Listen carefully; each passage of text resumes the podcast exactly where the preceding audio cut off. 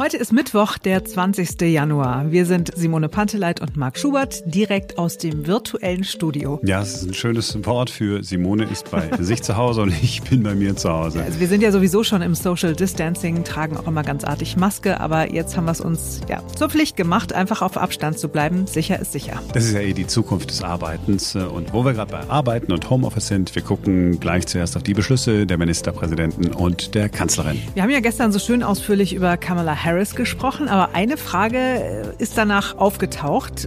Was genau macht ein Vizepräsident oder eine Vizepräsidentin eigentlich? Es ist das bedeutungsloseste Amt, das sich jemals Menschen ausgedacht haben, hat John Adams gesagt, der es wissen muss. Er war immerhin selbst Vizepräsident, der erste in der Geschichte der USA. Die Geschichte des überflüssigsten Amts der Welt gleich bei uns. Die Amtseinführung des Joe Biden ist in wenigen Stunden und dann gibt es die erste Rede im neuen Amt. Wie so eine Rede funktioniert, ist super einfach. Die Regeln der politischen Rede erklärt in 20 Sekunden. Jetzt beginnt ein neuer Tag. Es ist ja schon ein Ritual von lateinisch Ritus, Gewohnheit, eines, auf das wir aber alle gerne verzichten würden, wenn sich die Ministerpräsidentinnen und Ministerpräsidenten zusammenschalten und danach die Pressekonferenz beginnt, auf der die Corona-Beschlüsse verkündet werden, immer in der Mitte die Bundeskanzlerin. Wir machen eine Zeitreise im Schnelldurchlauf. Es kommt äh, einem jetzt gleich vor, als wäre es alles ewig her. Hier ist die Kanzlerin am 29. September. Unser Ziel ist also, so viel wie möglich von dem öffentlichen und privaten Leben aufrechtzuerhalten. Und das bedeutet, wenn hohe Infektionsraten auftreten, eben auch schnell zu handeln, damit wir die Dinge auch dann sehr schnell wieder unter Kontrolle bringen. Immer regional spezifisch. Zwei Wochen später dann die nächste Sitzung mit einer ja unzufriedenen Merkel.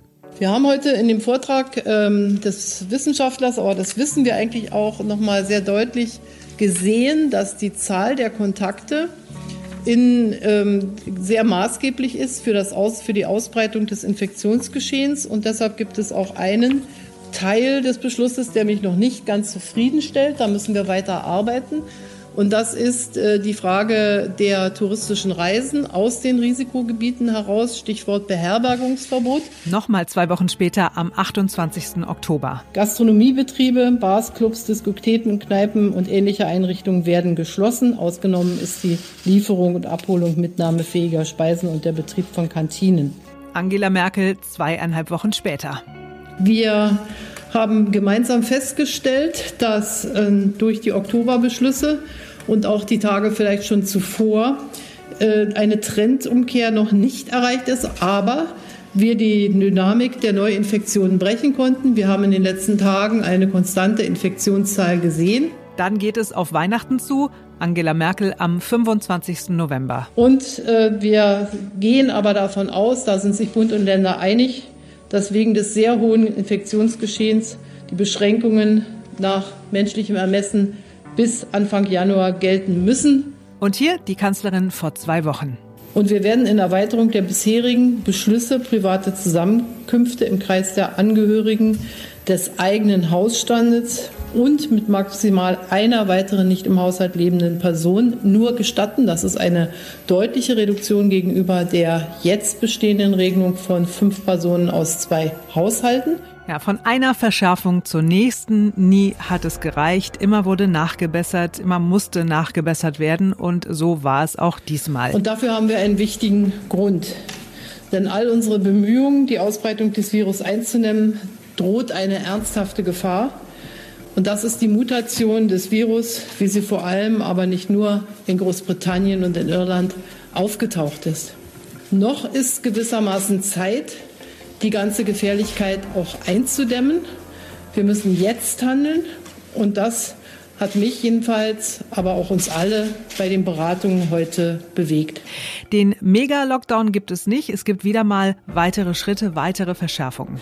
Zu den Beschlüssen im Einzelnen will ich hier hervorheben, dass wir uns ähm, zuerst einmal darauf geeinigt haben, dass wir alle Maßnahmen, die bis zum 31. Januar befristet waren, bis zum 14. Februar verlängern müssen. Die Schulen sollen bis dahin dicht bleiben. Wir alle wissen, dass es unglaubliche Einschränkungen mit sich bringt.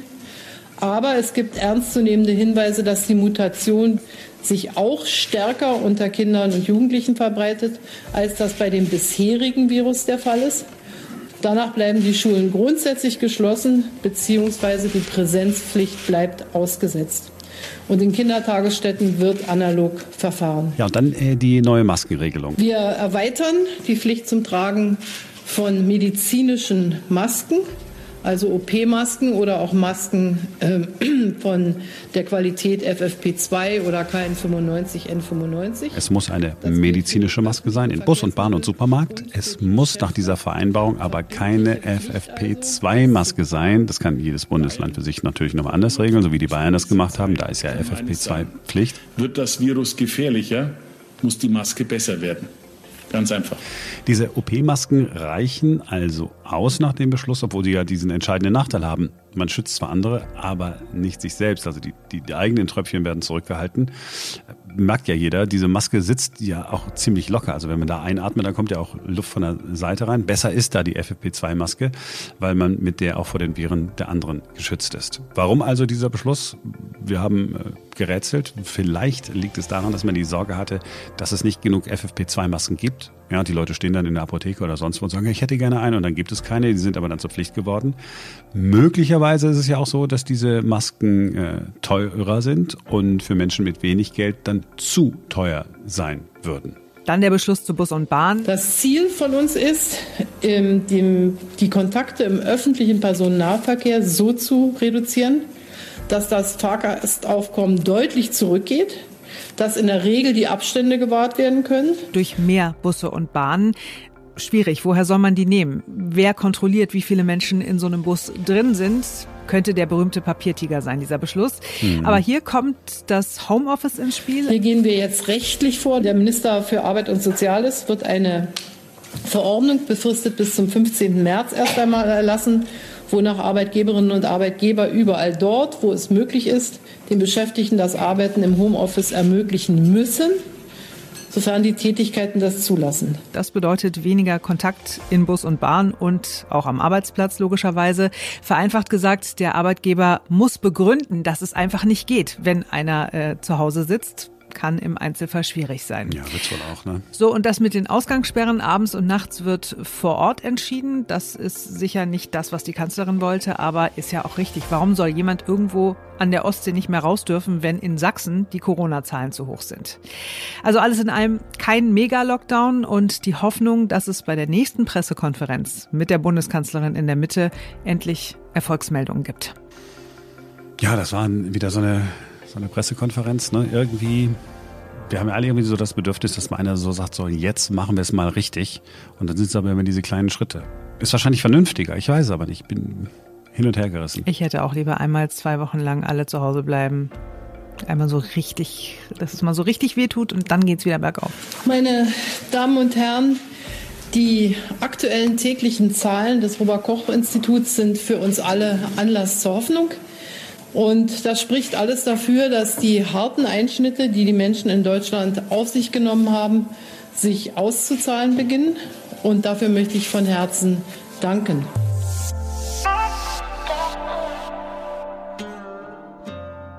So, wir müssen einmal kurz verbal entgleisen, aber nur weil es ein Zitat ist. Und ich will es genau so sagen, wie das mal äh, gesagt worden ist in der deutschen Übersetzung. Es ist nicht mal so viel wert wie ein Eimer warmer Pisse und der schlimmste verdammte Narrenfehler, den ich je gemacht habe. Gemeint ist das Amt des Vizepräsidenten in den USA und gesagt hat das ein Vizepräsident vor rund 90 Jahren, John Nance Garner. Inzwischen hat sich das radikal geändert. In den vergangenen 30, 40 Jahren ist der Vize von einer formellen Randfigur zu einer echten Autorität geworden. Mike Pence unter Donald Trump ist die Ausnahme inzwischen. Die Washington Post hat dessen Rolle mal sehr interessant beschrieben. Trump wusste, der schmierige Mike Pence mit seinem Talent für Kriecherei und Unterwürfigkeit könnte Amerikas widerlichste öffentliche Figur werden. Wenn es Trumps Plan war, neben Pence immer noch ein bisschen besser auszusehen, dann würde ich sagen, ist dieser Plan nicht aufgegangen. Nee, die beiden tun sich wirklich nichts. Aber unabhängig davon schauen wir mal auf das Amt an sich. Dabei hilft uns Joel Goldstein. Er ist einer der bedeutendsten Gelehrten in den USA, wenn es um Verfassungsfragen und um die Präsidentschaft geht. Seine Forschung beginnt beim allerersten Vizepräsidenten der USA, bei John Adams, auch einem der Gründerväter. Schon der fand das Amt ziemlich überflüssig. Our first Vice President, John Adams, said that my country has in its wisdom contrived for me the most insignificant office that ever the imagination of man contrived or his imagination conceived. I can do neither good nor evil. Ja, tatsächlich ist das Amt ziemlich unbedeutend gewesen. Es hat sich nur zwangsweise ergeben. Als die US-Verfassung mit dem Wahlrecht entstanden ist, hat es überhaupt keine separaten Kandidaten für den Vizepräsidentenposten gegeben. Es ist damals immer automatisch der mit den zweitmeisten Stimmen geworden. Das war eine Art Trostpreis. Das Problem liegt aber auf der Hand. Dann wird ja der härteste Gegner des Präsidenten auf einmal Vizepräsident. Bei der Trump-Wahl wäre es also dann so gewesen, dass ja, Hillary Clinton Vizepräsidentin geworden wäre. Man kann sich überhaupt nicht ausmalen, was dann passiert wäre. Also ist das Wahlsystem Anfang des 19. Jahrhunderts verändert worden. Die Kandidaten mussten vorher sagen, ob sie als Präsident oder als Vize antreten. Ja, aber viel zu tun hatte der Vize trotzdem nicht, solange der Präsident am Leben und halbwegs gesund war. Er war lediglich Vorsitzender des Senats und konnte in Pattsituationen die entscheidende Stimme sein. Damit wieder zu Joel Goldstein mit einem anderen guten Beispiel, das zeigt, wie unbedeutend das Amt früher war. Woodrow Wilson was a political scientist before he became a president. And in 1885, he wrote about the vice presidency. When you've said how little there is to be said about it, you've said all there is to be said. His vice president was Thomas Marshall. In retirement, um, Mr. Marshall said, I don't want to work anymore, but I wouldn't mind being vice president again. Ein Vizepräsident hat früher also sehr viel Zeit gehabt für andere Dinge. Einer hat mal eine Taverne, ein Restaurant nebenher betrieben und ein anderer wollte Jurist werden. Richard Mentor Johnson, who was Martin Van Buren's vice president, spent uh, much of his time running a tavern in Washington. And Theodore Roosevelt, who really didn't want to be vice president, thought that he might spend his vice presidency going to law school. Ein Vize hat nur viel zu tun bekommen, wenn der Präsident seine Amtszeit nicht beenden konnte. Neunmal ist das bisher passiert. In acht Fällen ist der Präsident gestorben und einmal ist einer zurückgetreten. Das war Nixon nach Watergate. Ansonsten aber ist der Vizejob bis in die 70er Jahre äh, doch sehr unbedeutend gewesen. When Daniel Webster was offered a position uh, on the ticket with Zachary Taylor, he refused, saying, I don't propose to be buried until I'm dead. Ja, Ironie des Schicksals hier. Dieser Daniel Webster hat den Vizejob von zwei Präsidenten abgelehnt und in beiden Fällen ist der Präsident im Amt gestorben und der Vize nachgerückt. Ja, man kann auch mal so richtig falsch liegen, ne? Wichtiger ist das Amt mit den Weltkriegen und der Rolle der USA geworden. Die Vizepräsidenten sind äh, öfter als Diplomaten und Vermittler in die Welt geschickt worden.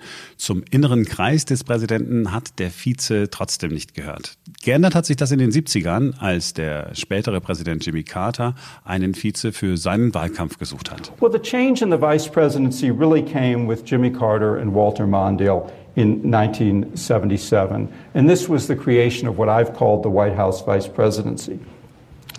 Governor Carter thought that the vice presidency had been a wasted asset, that it was a shame to have an, a senior official and not to be putting him to use. He decided that he needed to run with a senator or a congressman uh, to sort of balance off his own lack of experience in the federal government. Die Wahl ist auf Walter Mondale gefallen, den mochte Carter zwar überhaupt nicht leiden, aber er hat das an Erfahrung mitgebracht, was Carter gefehlt hat. Die zwei sind ein Team geworden, so wie wir es heute kennen. Ja, seitdem ist die Wahl des Mitstreiters für einen Präsidentschaftskandidaten entscheidend geworden, schon allein um mehr Wähler zu erreichen, das Land politisch breiter abzufangen. Mit Blick auf das weiße Amerika hat der junge schwarze Obama den älteren, hocherfahrenen Joe Biden zum Vize gemacht. George W. Bush hatte mit Dick Cheney einen starken Mann an seiner Seite und Bill Clintons Vize Al Gore ist sogar als nächster Präsident gehandelt worden. Und rettet im Moment ja immer noch den Planeten. Der Höhepunkt ist jetzt das Team Biden-Harris. Im Mittelpunkt steht nicht der einzelne Kandidat, sondern das Wir. The Joe Biden and Kamala Harris administration will have a comprehensive plan will protect a woman's right to make her own decisions about her own body. We both believe that we can define America simply in one word. Welche Aufgaben Kamala Harris jetzt konkret bekommt, hängt allein von Biden ab. Der Präsident entscheidet das immer nach eigenem Ermessen. Biden sagt, sie wird vor allem ihre Erfahrung aus ihrer Zeit als Senatorin und Generalstaatsanwältin von Kalifornien einbringen. Harris gehört zum progressiven Flügel der Demokraten. Sie will schärfere Waffengesetze, ein Gesundheitssystem für alle Amerikaner. Sie unterstützt das Recht auf Abtreibung, setzt sich für Migranten ein und für die Legalisierung von Marihuana. Biden stimmt nicht in allen Punkten mit ihr überein, aber er sagt, dass sie das letzte Wort haben wird bei ihm im Oval Office. That's what I asked Kamala. I asked Kamala to be the last voice in the room. To always tell me the truth, which she will. Challenge my assumptions if she disagrees. Ask the hard questions. Because that's the way we make the best decisions for the American people. Ja, was für eine Entwicklung, ne? Vom unbedeutendsten Regierungsjob über einen, ich zitiere nur nochmal, einen Eimer warmer Pisse bis hin zum engsten Vertrauten des Präsidenten mit wirklichem Einfluss. Also solche Erfolgsgeschichten gibt's irgendwie auch nur in den USA. Ja, das ist der amerikanische Traum. Erst bist du im Eimer und dann bist du richtig wichtig. Mein Gott. Und Kamala Harris, also so wie die Frau wirkt, wir haben ja gestern schon äh, von der ja auch ein bisschen geschwärmt, muss man, muss man sagen. Ich glaube schon, dass wir von der noch ein bisschen was mitbekommen werden, dass die da nicht irgendwo im Hintergrund arbeiten wird. Ich würde mich festlegen, dass sie die nächste Präsidentin der Vereinigten Staaten wird.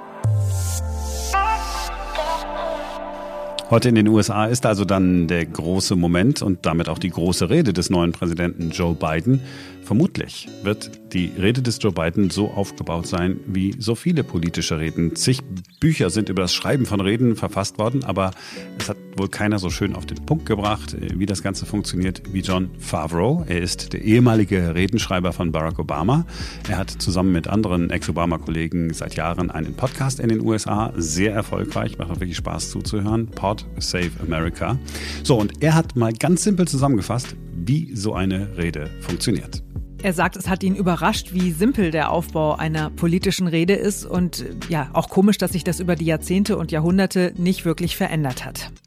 I was struck in the speech by how similar over the decades and centuries even the structure, the basic structure of a political speech is. Es fängt immer an mit das sind all die Herausforderungen, denen unser Land gegenübersteht. Right? There's like just a very common structure which is we have all these challenges as a country. Aber macht euch keine Sorgen, wir haben alles, was wir brauchen, um diese Herausforderungen zu überstehen.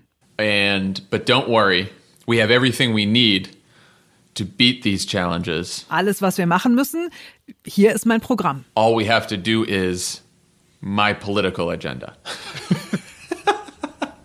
Ja. That's it. Nehmen wir doch mal zwei Beispiele. Barack Obama. Zuerst die Herausforderungen beschreiben. Da war damals noch die Finanzkrise und immer noch der Krieg gegen Al-Qaida. Das hat er damals gesagt. That we are in the midst of crisis is now well understood.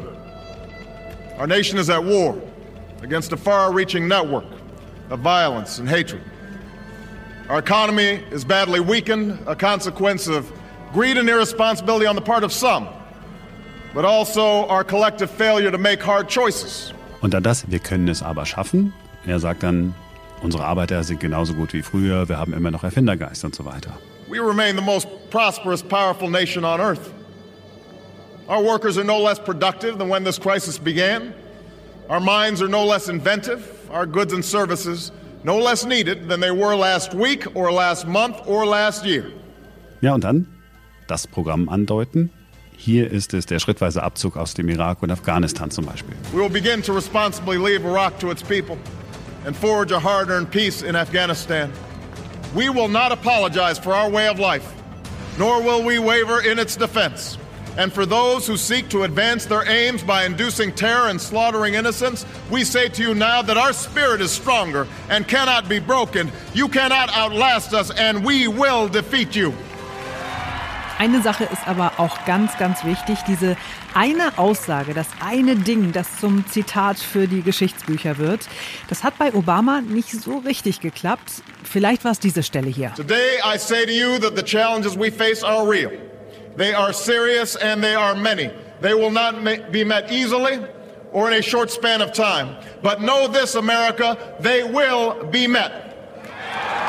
Bei Donald Trump war es, from this day on, it will be only America first. Ja, das haben wir deswegen extra nicht nochmal eingespielt, weil wir es einfach nicht mehr hören können. Die Zeiten sind jetzt, äh, sind jetzt vorbei. Ich, ich, ich will es nicht mehr. Wir hören uns lieber die anderen Reden an, die wir ertragen können, die wirklich in die Geschichte eingegangen sind. John F. Kennedy, heute vor genau 60 Jahren, 1961, hat er das hier gesagt. And so, my fellow Americans, ask not what your country can do for you, ask what you can do for your country. Es ging sogar noch ein bisschen weiter. Er hat sich dann auch noch an die Welt gerichtet, wird meist vergessen, weil der erste Teil so catchy war. My fellow citizens of the world, ask not what America will do for you, but what together we can do for the freedom of man. Oder zurück nach 1933. Franklin D. Roosevelt. Das Einzige, wovor wir Angst haben müssen, ist die Angst selbst. That the only thing we have to fear is fear itself. Ganz was anderes, 1981, heute vor 40 Jahren. Die Regierung ist nicht die Lösung unserer Probleme. Die Regierung ist das Problem. Ronald Reagan. In this present crisis, government is not the solution to our problem. Government is the problem. Also wenn wir uns heute die Rede von Joe Biden anhören, auf die Struktur achten. Zuerst, das sind die Probleme, dann, wir werden es aber schaffen. Und dann, hier ist mein Plan. Ja, und vielleicht noch der eine Satz, der uns allen in Erinnerung bleiben wird. Das ist dann was für morgen. Dann ist wieder ein neuer Tag. Und dann sind wir wieder für euch da. Bis dahin äh, gerne Feedback geben per E-Mail an podcast.erneuertag.com. Und wir freuen uns natürlich sehr, könnt ihr euch denken, über eine positive Bewertung bei Apple Podcasts. Er meint fünf Sterne geben, bitte. Fünf Sterne? Fände ich Minimum. völlig in Ordnung. wir hören uns hoffentlich morgen wieder. Bis dahin. Tschüss.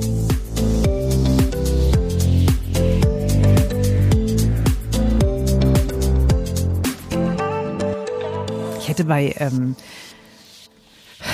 bei Donald Trump, ich hätte das so komisch sagen müssen, so wie der so geredet hat. okay. From this day on, it will be only America first. okay, gut. Nein. ich wollte dir ein bisschen Stoff zum Lachen. ich weiß nicht genau. Ich habe ein bisschen Angst vor dir jetzt. Ist das Fremdschämen? Ja, ja ne? ich weiß nicht. Es fühlt sich komisch an in mir. Simone. Also entweder du machst das jetzt nie wieder oder du machst es. Ich wollte immer. dich doch nur, ich wollte dich doch nur, oh, ich wollte dich einmal zum Lachen bringen. Ich lache schon die ganze Zeit. Ich mache nur das Mikrofon aus, wenn du sprichst. Das ist alles. Homeoffice hat so viele Vorteile.